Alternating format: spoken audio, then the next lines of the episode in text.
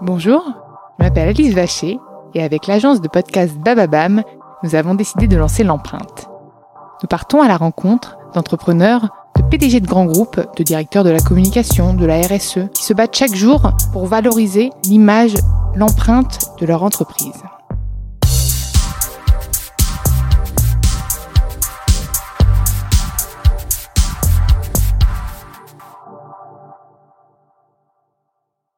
Dans ce nouvel épisode de l'empreinte, j'ai le plaisir d'accueillir Paul Morley, le fondateur de Lunettes pour tous. Bonjour Paul. Bonjour Alice. Je suis ravie de t'accueillir. Avant de nous parler euh, de ta marque, j'ai envie de revenir sur ton parcours. Quel élève étais-tu? Élève présent à l'école, mais pas forcément investi, euh, parce que j'avais besoin de forcer, enfin avec le recul je sais pourquoi, parce que j'avais besoin d'avoir du sens à ce que je fais. C'est vrai que l'école on apprenait des choses de manière euh, finalement assez lente, jamais pratique. Et du coup, je décrochais rapidement. Et au moment où je me réveillais, c'était la fin de l'année et c'est trop tard. Du coup, j'étais pas forcément le plus bête, mais j'étais le dernier parce que je suivais pas. Et j'avais besoin d'avoir un sens et d'être pratique, encore une fois. Il y avait des matières que tu préférais à d'autres? Forcément, ouais. Euh, la technologie, ça s'appelait, comme ça. oui, euh, J'aimais bien, on bricolait, ouais, c'est ça. J'étais nul, moi. Ouais, bah, non, moi j'étais plutôt pas mauvais, et, mais j'étais mauvais dans tout le reste. Donc, euh, donc, euh, donc les maths, l'histoire, voilà, enfin le et peut-être pas de professeur qui t'inspirait non plus. Non, et je crois que je les inspirais pas non plus d'ailleurs. du coup, euh, du coup voilà, et j'en ai, beaucoup voulu euh, pendant longtemps au début, jusqu'à mes, ouais, jusqu'à mes 20-22 ans, parce que c'est le moment où je me construisais. Et c'est vrai que d'avoir un, une personne qui a finalement jamais travaillé, dans le, dans le privé, dans une entreprise, qui vous oriente, quand vous avez des parents qui sont pas forcément euh, des exemples de réussite non plus côté boulot, on va dire, euh, c'est vrai qu'il se confie forcément au, prof et du coup on choisit pour vous et c'est pas la bonne solution. Et j'espère qu'aujourd'hui ça arrive de moins en moins, mais je suis pas sûr. Mais en tout cas, j'ai eu la chance de pouvoir trouver ma voie assez tôt, donc euh, ça s'est effacé. Et maintenant, j'y pense plus, mais c'est vrai que ça a été un, un moment décisif et important. Et je pense qu'aujourd'hui, il y a plein de, plein de jeunes qui sont brisés, mal orientés et dont le potentiel n'est pas exploité. Et quelle était cette voie du coup? Et eh ben moi, j'ai été orienté de force à l'époque dans ce qu'on appelle un BEP électricien donc ça n'existe plus aujourd'hui euh, mais je me suis éclaté en fait. Donc euh, c'était finalement c'était pas très valorisé mais euh, c'était concret. Donc j'avais installé une lampe un interrupteur des prises euh... toujours servir maintenant en plus. Ouais c'est encore dans mon boulot figure-toi. Mais mais du coup du coup du coup j'ai fait ça. Et ensuite ça m'a permis de rentrer à la SNCF en, formation en alternance.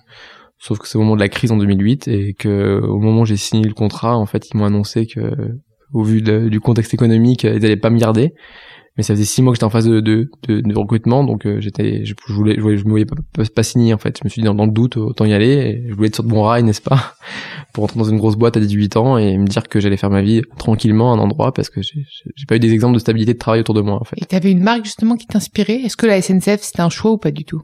Ça m'inspirait oui parce que c'était c'était le TGV c'était la liberté d'aller partout où on veut c'était avoir accès à des billets moins chers quand on, quand on, quand on est jeune c'était c'était sympa et puis plein de métiers différents encore une fois. savoir que je pouvais changer de, de métier. Mais bon, mon rêve s'est brisé au moment où je suis rentré dedans, donc euh, à 18 ans, donc à 20 ans je suis sorti. Là, je suis rentré chez Carglass. Euh, je me souviens, je sais pas la semaine d'après parce que que je trouve. J'ai le slogan Carglass. Carglass remplace. ils m'ont pas réparé ni, remplacé par contre, je crois. Et écoute, j'ai fait ça et au bout d'une semaine, j'ai compris que j'allais pas gagner des milliers des cents et j'avais pas l'aspiration de gagner beaucoup d'argent, mais je me suis dit. Mais ça t'inspirait pas non plus. Non, finalement, j'ai quitte à gagner 1200 euros par mois, autant faire un boulot pas trop chiant. Euh, c'était ça mon, mon, but. Et du coup, j'ai monté ma petite boîte euh, par hasard mais en fait je, voulais pas devenir entrepreneur parce qu'entrepreneur aujourd'hui en 2019 c'est connu reconnu et, et c'est même là c'est même mieux que, grand sportif hein, je crois mais euh, mais à l'époque c'était se mettre à, son à son compte finalement. C'est ce qu'on disait quoi comme le plombier d'à côté ou, ou autre chose. Donc je m'étais mis à mon compte à, 20 ans. Et euh, il n'y avait pas de statut d'auto-entrepreneur. Il y avait juste euh, fallait monter une SARL ou une SAS donc j'ai monté ça euh, prendre des trucs sur internet etc et j'ai commencé à vendre des petites lunettes publicitaires voilà en porte à porte à Lyon avec des logos de, de boîtes de nuit sur les verres et ça marchait pas Et euh, mais j'étais persuadé d'avoir inventé l'iPhone, enfin l'iPhone quoi, le deuxième quoi. bah, c'est bien, Jess, toi tu en étais persuadé. Ouais ouais, bah, de toute façon le vendeur faut être convaincant, c'était le premier boulot je crois, première, qualité. Et ensuite euh, j'avais commencé à 20 ans à faire des lunettes du coup avec tu vois des, des autocollants euh, sur les verres et j'avais marqué les, noms des stars dessus. Et, pourquoi les lunettes d'ailleurs? Bon, ça Je peut être pas. des casquettes, mais il se trouve qu'en fait, euh, les lunettes, c'était plus, c'était nouveau. Enfin, c'était pas un goodies qui était connu. Moi, j'avais trouvé un plan pour acheter des lunettes vierges pas très chères en Asie sur Alibaba à l'époque. Et tu vois, j'avais les, imprimé des feuilles A4 avec une imprimante classique, en fait, euh, des feuilles micro perforées. Donc, ça coûtait pas cher à faire. Hmm. J'achetais, je sais pas, 100 lunettes, euh, je sais pas, 150 euros, tu vois. C'est une solaire que tu trouves sur les marchés aujourd'hui. Euh, des feuilles A4 euh, chez un, chez un ouais, bah, que tu peux trouver, trouver chez, chez, dans une, euh, dans une papeterie, qui était micro perforée autocollante. Ça me coûtait, je sais pas, 20 euros les 10 feuilles, j'en sais rien. Une imprimante jet d'encre, euh, je sais pas, 50 euros. Et j'imprimais des visuels avec des, des, tu avec les logos, et puis je, je déclipsais le verre et je mettais le, l'autocollant sur le verre et je mettais un coup de cutter autour et je remettais le verre. C'était un peu un atelier, tu vois, un atelier plastique, quoi. Ah bah là c'était homemade hein. Euh, Ouais, mais je prenais et puis j'avais fait des lunettes, j'avais fait une tu vois une grande sur ma table, j'avais mis euh, Lady Gaga, Will.i.am, Will Smith, je sais plus 50 Cent les gens de l'époque, Katy Perry, c'était il y a 10 ans.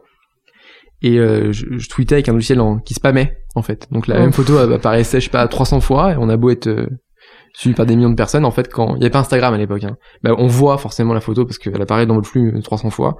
Et j'avais des gens qui m'écrivaient donc soit un manager soit parfois la star etc j'aime bien ton truc envoie-les-moi telle adresse. Donc j'envoyais ça par courrier. Avec un petit timbre à 1 euro. Et ça mettait deux semaines à arriver aux US et en fait j'avais un petit selfie de l'époque. Donc les selfies avec les téléphones portables d'avant donc c'était pas une bonne qualité si tu veux à l'avant. Mais euh, mais euh, mais j'ai eu sur euh, je sais pas 70 minutes envoyées j'ai eu peut-être 10 15 photos j'avais mis sur mon Le Facebook. marketing d'influence, t'étais, euh, tu étais au début. ouais mais sans le savoir tu c'était- Ouais. mais en fait il y avait il y avait leur nom sur les verres il y avait ma marque sur les branches. Et du coup j'avais mis sur mon sur mon Facebook perso. Et j'avais une journaliste qui m'avait repéré à l'époque à Lyon. Tout à Lyon machin. Qui a fait un article après euh, dans le Progrès à Lyon je crois que c'était à Lyon. Tu vois le, le journal de Lyon. Et puis l'AFP a fait un truc derrière. Et puis après on a fait toutes les télés françaises. Et euh, ouais enfin tout seul j'avais 21 ans donc là j'étais projeté en avant à l'époque où les jeunes faisaient rien la crise etc j'avais 21 ans pas de diplôme mais pourtant mes lunettes portées par des stars. Jeune entrepreneur des mots sortaient. Et après euh, j'ai rencontré plein plein de gens. Et un jour j'ai rencontré euh, euh, un an ou deux après Xavier Niel à l'époque qui venait de lancer Free Mobile donc c'était les forfaits pas chers. Il nous a dit on s'est dit eh, on va faire les lunettes pas chères. Donc on a fait les lunettes pour tous en 2014 donc euh, enfin on, on s'est mis d'accord en 2013 on a créé en 2014 en 2014 on a ouvert un magasin Châtelet ou à Paris et qui vendait des lunettes de vue à 10 euros tout compris monture et verre disponible en 10 minutes Et parle-moi un peu du coup de cette marque. bah, pour nous, c'est pas vraiment une marque, c'est un concept. Donc c'était euh, c'était se- se dire il y a un problème sur un marché. Bon là c'était l'optique. Euh, Il y avait deux problèmes. Le problème du prix. Tout le monde savait que c'était très cher. Tout le monde dit que c'est encore trop cher. Donc c'est 500 euros une paire de lunettes, c'est 400 euros. Enfin euh, quasiment le tiers d'un SMIC ou la moitié d'un SMIC, ça dépend. Et euh, il y avait plein de magasins de partout. Donc les Français comprenaient finalement que en fait même dans un village il y a cinq opticiens. Donc euh, t'as une boulangerie, un boucher, cinq opticiens et le boucher va fermer. Donc donc si les cinq opticiens sont encore là, c'est qu'ils gagnent de l'argent avec pas beaucoup de volume. Donc euh, il y avait il y avait forcément un problème. Et donc ça on le sait. Donc finalement c'est plus on doit aller plus loin de chez nous pour acheter à manger que d'acheter des lunettes, alors qu'on n'achète pas des lunettes tous les jours. Et finalement euh, je me suis dit, euh, je me suis intéressé un peu à ça et puis j'ai vu qu'en fait ils avaient pas de volume, mais ils avaient des marges énormes. Donc euh, les marges énormes c'était, euh, je sais pas moi sur des verres c'était un coef 30, 40, 50 fois le prix d'achat en France, hein, sans aller très loin en fait. Et je me suis dit, si on crée des gros magasins qui distribuent des volumes énormes, comme fait une boulangerie, parce qu'une boulangerie, elle vend pas, elle a combien de clients par jour, une boulangerie, je sais pas, 300, 400, j'imagine. Elle, elle vend pas une baguette par jour. Et pourtant, c'est des, du bon pain qu'ils font. Donc, je me dis, pourquoi on peut pas faire des lunettes de vue, finalement, en série, euh, avec un côté industriel, finalement. Et, euh, et j'ai, j'ai, j'ai trouvé le concept de les faire, euh, de les faire en série. Du coup, on les faisait plus rapidement. Et du coup, l'argumentaire était, on a fait baisser les prix, forcément, en produisant rapidement, avec la même qualité. Et en plus, on a fait un, un super délai. Et sans brin, et sans marque du coup. Pas de branding du coup. Pas de branding, un concept, ça s'appelle Un lunettes pour tous. Voilà. Et est-ce que c'est noté sur les sur les lunettes? Il y a le logo sur Il y les a lunettes, le ouais. logo quand même. le logo sur les Donc lunettes. finalement, euh, ça devient une forme de marque. Bah, ça devient une marque parce qu'aujourd'hui, on en a distribué, enfin, vendu 650 000. Donc, dans 12 villes. Donc, en fait, euh, il y a des villes où il y a une personne sur 10 qui porte ça. Donc, euh, ouais, ça devient une marque, mais, euh, mais est-ce que Decathlon c'est une marque ou un concept? Je sais pas. Parce qu'ils ont des marques, en fait, chez Decathlon, ils ont pas une marque Decathlon. Ils ont plein de petites marques, etc. Donc, on va peut-être créer Mais des marques un oui. jour. Ah, ce serait dans le. Mais nous, on dit qu'on a un concept. On est un, un concept avec un ADN qui est de dire, ok, on fait un produit médical qu'on va, qui va, qui va devenir pour tous. Pour tous, ça veut dire quoi? Ça veut dire qu'on va l'avoir pas cher, on va avoir le meilleur produit, la meilleure qualité du produit, la meilleure performance, le, truc au top, avec un prix très bas et surtout l'avoir rapidement en fait. C'est l'ADN. On fait des lunettes, on pourrait faire, je sais pas, des prothèses auditives ou autre chose demain en fait, avec l'ADN qui est toujours le même. Nous, on aime bien ici dans le podcast aussi parler de responsabilité sociale et, et environnementale. Est-ce que c'est quelque chose pour le moment sur lequel vous travaillez avec Lunettes pour tous ou pas encore? Bah, Sur le social, on travaille directement et indirectement parce que si je prends tous les, enfin, si je prends tous les aspects là-dessus, on va me dire vous faites pas Made in France, c'est vrai. Aujourd'hui, euh, quand je vois les dépenses d'entreprise, les 90% partent en France, donc c'est que c'est que déjà on emploie 400 personnes en France Hmm. en CDI. Euh, les 300, les 300 premiers sont des, c'est leur premier job. On les a formés à un nouveau métier, on les a fait évoluer, donc ça c'est déjà un gros impact social. Euh, et aujourd'hui, vous avez, euh, je sais plus, je crois qu'il y a un tiers de la clientèle qui vient chez nous et qui avait pas accès aux lunettes avant, en fait. D'accord. Donc on est vraiment sur un, sur des, des personnes qui peuvent apprendre, prendre un nouveau boulot, devenir, euh, je sais pas, livreur, euh, devenir, euh, je sais pas, apprendre à lire, euh, enfin plein de choses. Donc euh, accès à la culture euh, informatique, à Internet. Donc euh, il y a un impact social de ce côté-là. Et comment t'arrives à communiquer sur la marque du coup? Enfin sur la le concept, Bah, comme tu me dis. c'est à la fois hyper simple et compliqué parce que c'est c'est c'est tellement simple donc c'est 10 euros 10 minutes une paire de lunettes mais c'est compliqué parce qu'on a tellement d'autres qualités c'est de dire voilà euh, on n'est pas cher mais du coup on est rapide mais comme on est rapide on a, on a des super machines donc on est plus précis que la moyenne en réalité on a des lunettes de meilleure qualité qu'ailleurs parce que en mettant des machines industrielles en magasin finalement vous avez une qualité euh, vraiment top. On s'est pas fait de manière artisanale en fait. Donc on a vraiment un super produit. On a un super service parce qu'on a des magasins partout en France et qui sont à nous, on n'est pas en franchise, donc forcément vous avez acheté des, des lunettes, je sais pas, à Lille, vous êtes à Toulouse demain en fait en déplacement, vous les cassez, vous perdez vos lunettes, on peut vous les refaire à Toulouse en 10 minutes. Donc finalement, en créant un, un truc simplifié et rapide, on a une force de frappe énorme. Et aujourd'hui on sait fabriquer, euh, je sais pas, 3 ou 4 000 paires de lunettes par jour à la vue, euh, facilement. euh, T'as pas peur de te faire piquer ton concept bah, il peut être piqué avec plaisir. Moi, je veux dire, on est, on va avoir 60 magasins en France, on est 65 millions de Français, donc euh, on espère qu'on va nous nous, nous, nous, nous piquer entre guillemets, parce que le but à la fin, le but du truc, c'est de faire baisser les prix. Et je crois que euh, 1er janvier 2020, il y a une réforme qui passe euh, du gouvernement, Macron qui dit que les prix vont baisser diviser par 3. Donc euh, l'idée a été piquée par le gouvernement, elle va devoir être appliquée par la concurrence, mais c'est la réforme pour tous en fait. Donc euh, de ce côté-là, on est, on est très content. Et puis, euh, puis quoi que ça devienne pour tous demain, c'est pas une marque, c'est un mouvement et un concept. Euh, J'espère que dans 20 ans, on pourra dire, euh, on pourra dire que peut-être euh, c'est grâce à nous que les lunettes aujourd'hui coûtent 20 ou 30 euros. Enfin, parce qu'il y a plein de choses comme ça aujourd'hui. Je sais pas. Rendre accessible finalement euh, le, Ouais. les lunettes à tous. euh, y a- non, aujourd'hui, vous payez votre, votre forfait de portable, je sais pas, 15 euros, 20 euros, illimité. euh, Il y a 10 ans, on payait, je sais pas, ça n'existait pas déjà le limité, mais ça coûtait un forfait à peu près euh, dans le même genre, ça coûtait 200 euros peut-être.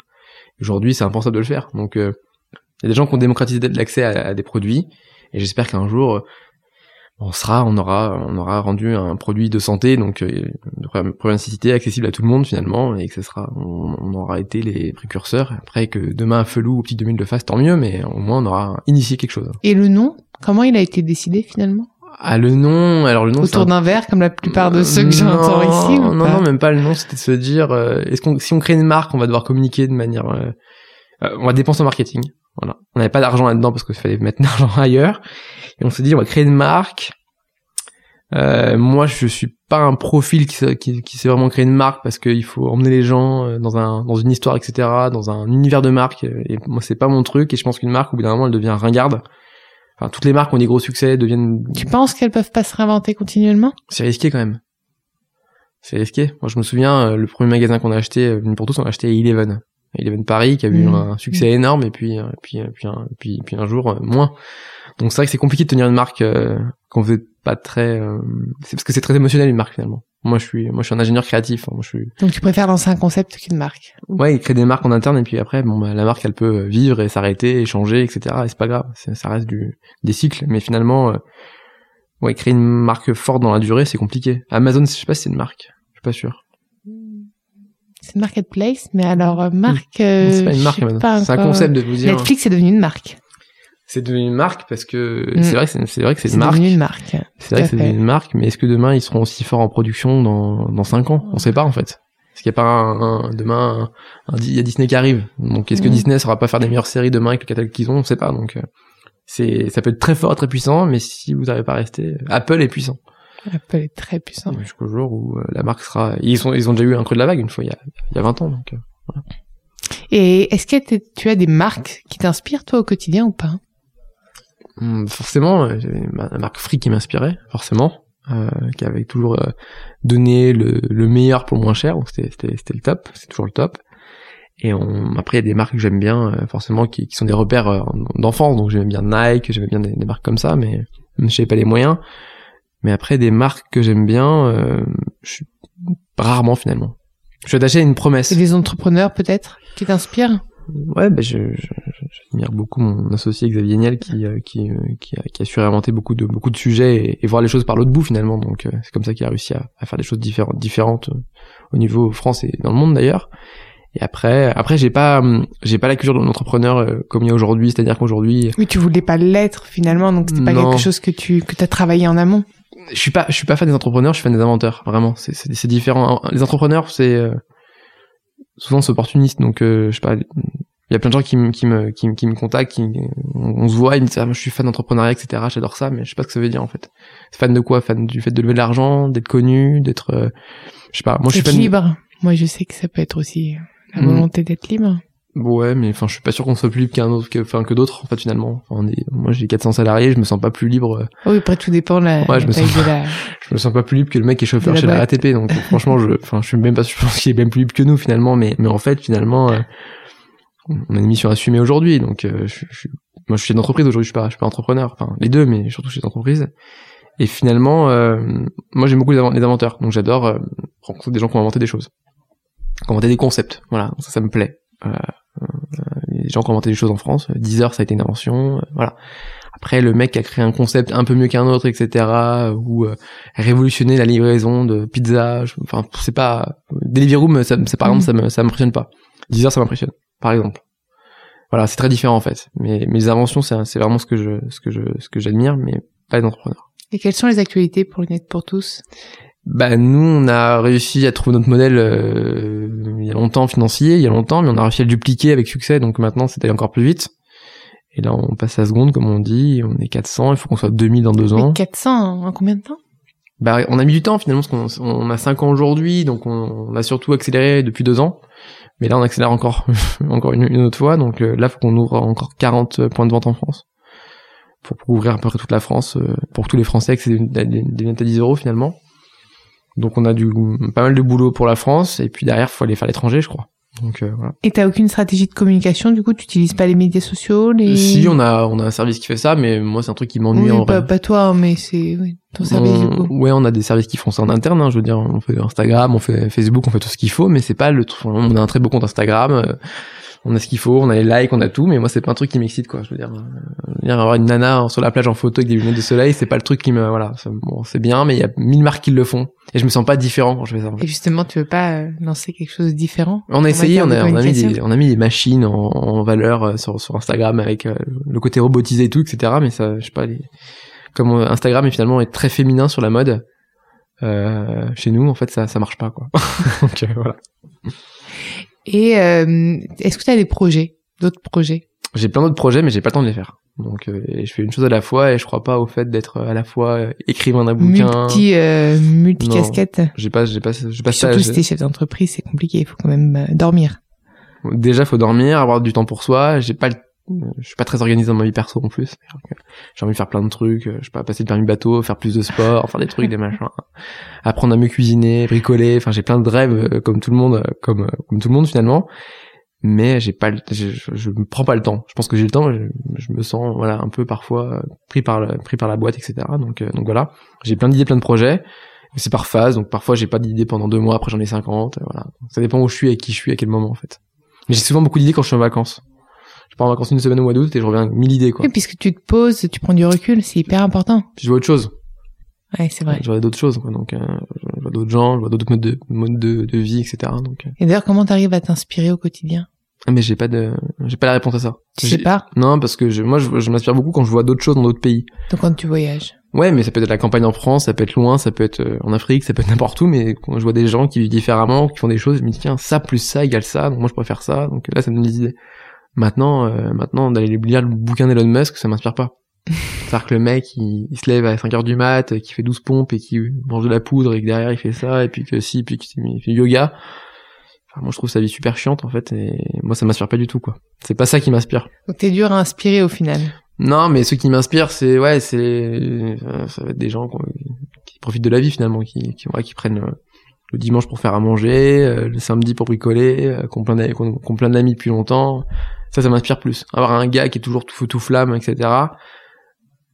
J'ai eu une période où ça m'inspirait beaucoup, ça m'inspirait beaucoup, et maintenant je me dis mais en fait pourquoi en fait, sont là.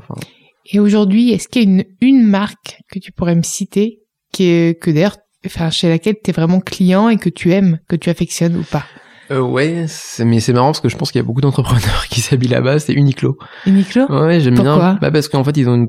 je trouve qu'ils communiquent mal, par exemple.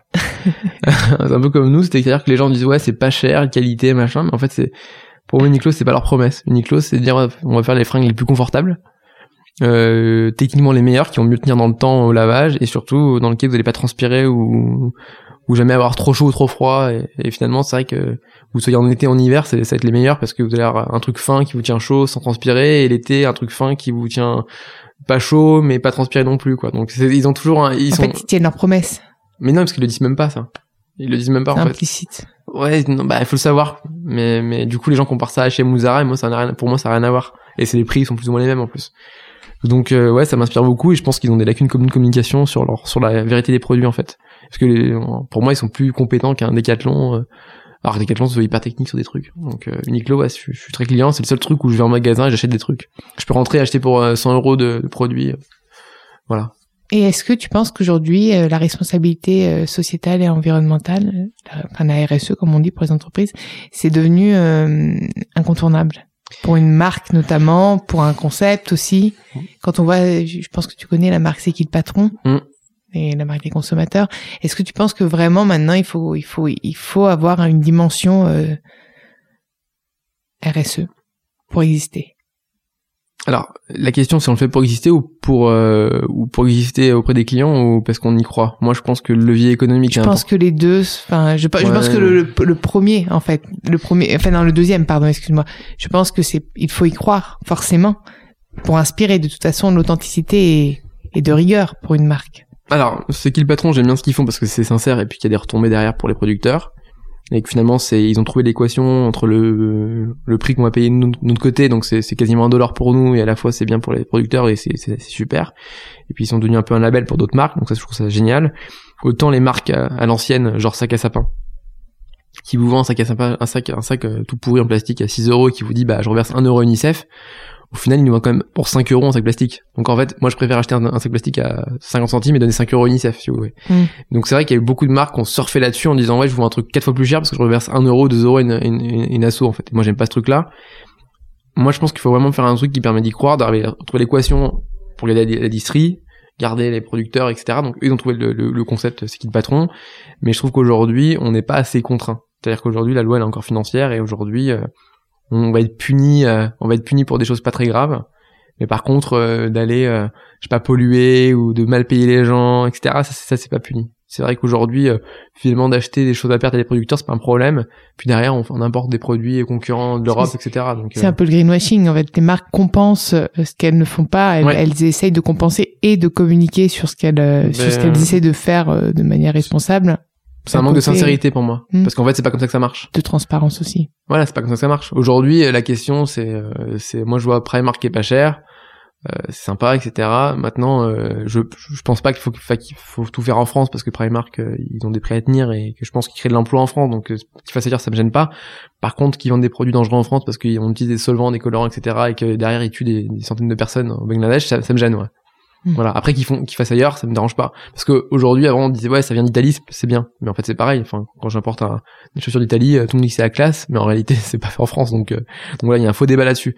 Je pense que chaque pays peut devenir autonome économique, de manière économique, mais surtout, euh, les marques doivent forcément être éthiques et, et le business c'est le business, c'est que du business, mais ça doit pas coûter la vie des gens finalement. Enfin, je trouve que c'est que du travail finalement. Et on, et on peut on peut vivre un peu en dehors de ça. Merci Paul, merci, d'être venu dans l'empreinte.